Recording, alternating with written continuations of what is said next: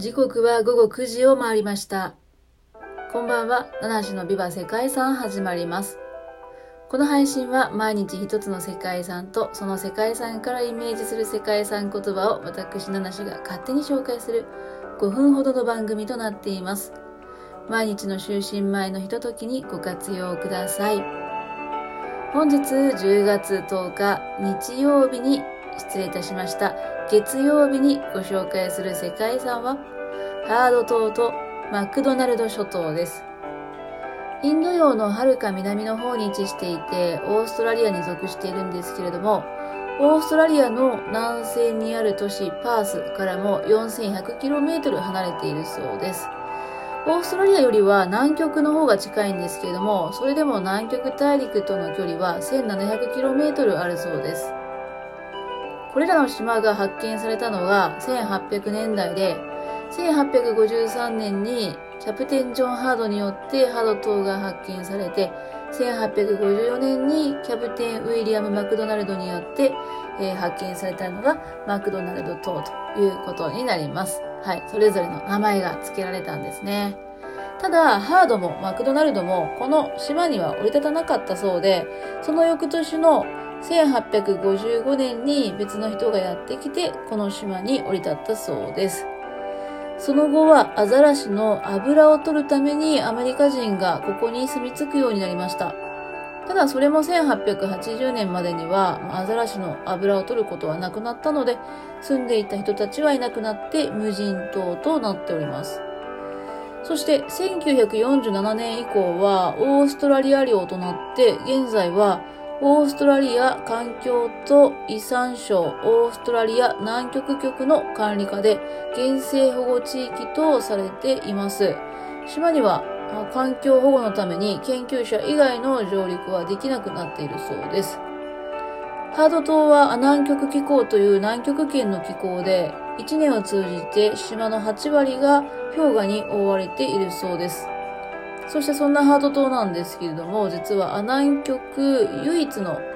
活火山でもあるそうですね。この地域の唯一の活火山でもあるということで、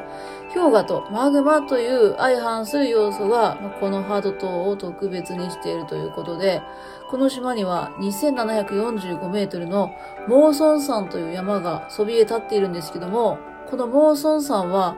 オーストラリア大陸にあるどの山よりも標高が高い山なんだそうです。で、地質学的にも非常に貴重なこのハード島なんですけれども、こういった特殊な地形とか気候をしていることから、ハリケーン級の強い風も吹き抜けていくということで、さすがに人類、まあ、人が過ごすには非常に厳しい場所となっております。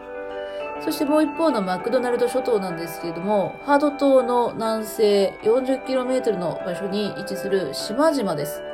岩でできていて、どれも小さくて、やっぱり厳しい環境の中にあるそうですね。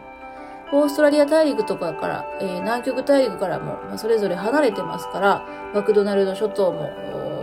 ハード島もですね、外来種に侵されるということがほとんどなかったようで、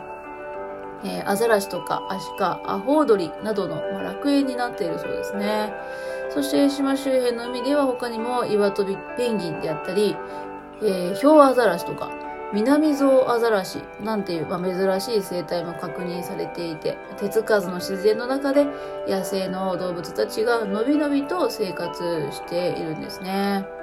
はい。そして本日、そんなハード島とマクドナルド諸島から連想した世界遺産言葉なんですけども、今日は誰かにとっての楽園ですね。誰かにとっての楽園。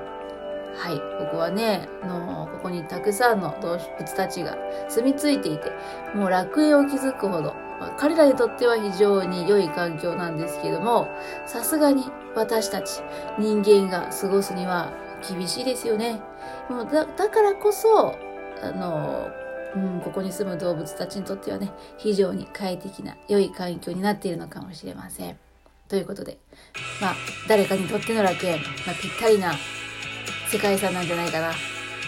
ということで、今日もここまでお聴きいただきましてありがとうございます。